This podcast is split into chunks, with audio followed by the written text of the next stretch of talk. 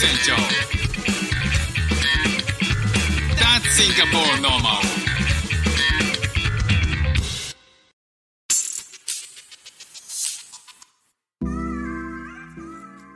どうもフック船長です。シンガポールで4歳と5歳の息子の子育てをしている主婦です。さあ、フック船長はですね、えーシンガポールで、えー超人気の YouTuber のジブおじさんっていう方がいるんですけども、えーその方に、えーインタビューしていただきまして YouTube に出させていただいたんですよね。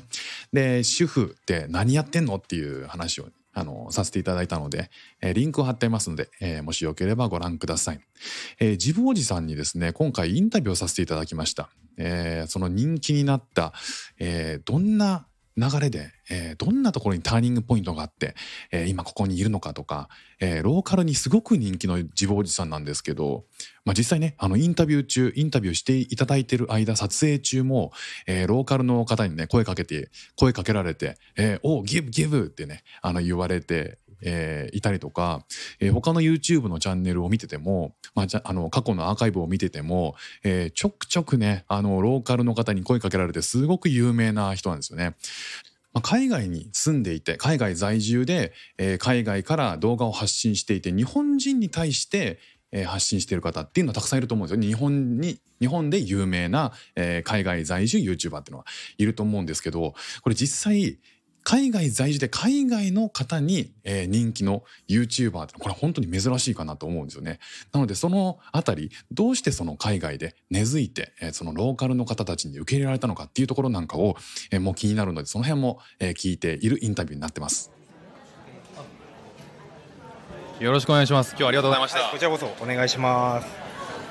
いや、ジボおじさんの YouTube 最初見たのは僕はシンガポールに来る直前だったと思うんですけど、まあなんかその頃って確かこうシンガポールの情報を仕入れるのにそんなにいろいろなメディアで話してないってで今でこそいろんな有有名人が来てたりするんで発信する人が少しずつ多くなってきたと思うんですけど当時ってまだまだあのシンガポールの情報って難しかったと思うんですよね。日本で仕入れるのって。そんな中でブログと YouTube でジボイさんを見つけたんですよ。その頃確か、えー、とシンガポールに来て今が5年ぐらいですよね4年ですね。はいその確かその今の半分ぐらいの時に住んでてどうかみたいな話をされてたと思うんですけどその頃はこうどういう意図で YouTube やられてたんですか？まあもともと趣味で、もう5年前ぐらいからやってたので。で最初はギターを演奏するチャンネルだったんですけど徐々に視聴者さんの求めるものにシフトしていってゆっくりギターから旅からシンガポールになったなっていったって感じですね。その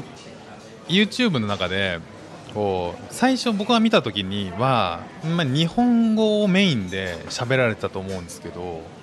今最新の動画ってもうゴリッと英語が多くなってる印象なんですよね。ですごいのがすごいと思うのがこう YouTuber, YouTuber でやられてたりインフルエンサーで発信されてる方で海外に住んでてで日本人に対して情報を出してるっていう人は多いと思うんですよ。日本人に見られているとか。だけどジボイさんのコンテンツはコメント欄も含めてめちゃくちゃこっちの人じゃないですか、それってどんななんかどっかできっかけで変えたんですか？えっと偶然ですね、本当に今まではあの日本語で発信してて、で偶然ちょっと1個ど撮った動画がローカルの人たちになぜか見られて、でそこから、あこれもしかしたらこっち行けるかもなって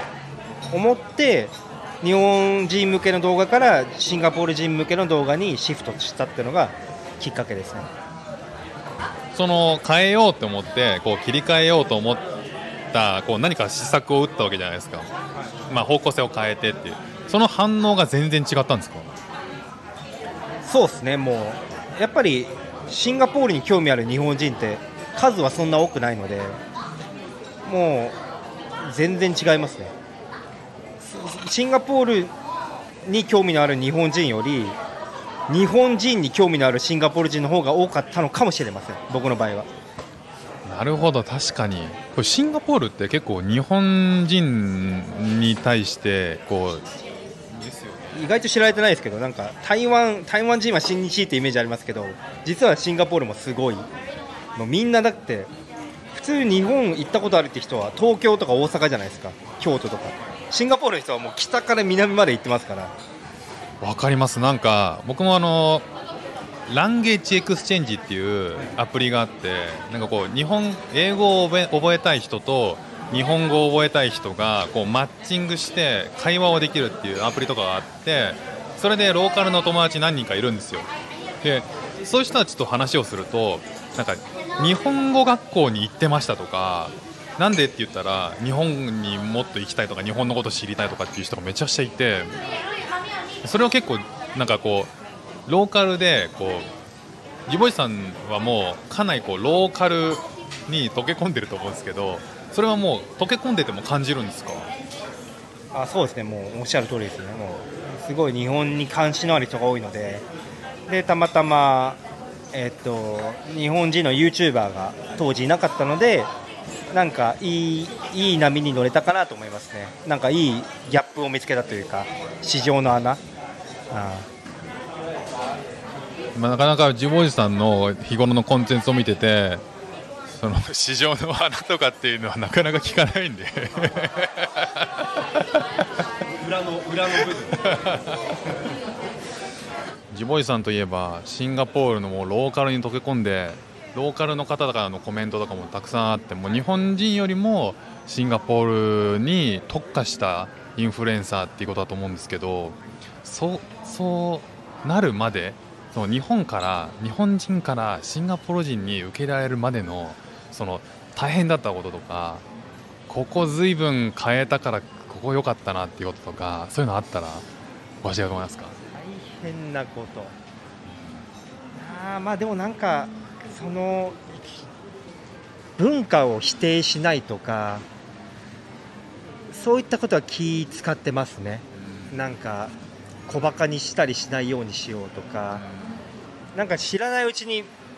失礼なこと言ってしまってないかとかあのだから僕動画出す前に必ず妻がシンガポール人なので妻に見せてるんですよ。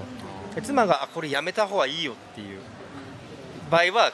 削ってるんですよ。結構あるんですよ。でそれどういった部分かというと例えばなんか人種に関わるとことかシンガポールは結構割とタブーというか、えー日本人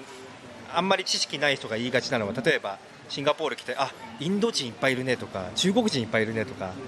まあ、確かにインド人かもしれないけど実はその人ってインド系シンガポール人かもしれないよねっていう。だからそれインド人って言っちゃダメなんですよ。シンガポール人ですと。はいはい。だそういったなんか今は僕はまあそういう間違いを犯すことはあんまないんですけど昔はなんかそういう、えー、とマレー系の人をマレーシア人とか言ったりとかしたんでなんかちょっとそういうセンシなんかその国ならではのちょっとセンシティブなことはだいぶ気をつけてますね。もうこれ一つで多分炎上することはありえるんで確かにそのチェック機能がチェック機能というかこう誰かがこう本当に文化を理解している人がそのコンテンツをチェックするかどうかってめちゃくちゃ大事ですよね。すごい助けられてますね妻には。なんか僕もこうローカルのコミュニティに溶け込んだりローカルの友達をたくさん作ったりとかっていうことを今後もやりたいなと思ってるんでその辺はジボイさんのコンテンツを見て勉強になるなそれはそうなんですね。まあでもその見見ないそのジボイさんのコンテンツにはもう出てない部分ですもんねそれはね。そうですね、そうですね。もうカットされてるんで。ですよね。それチェックしようがないってことですよね。そうです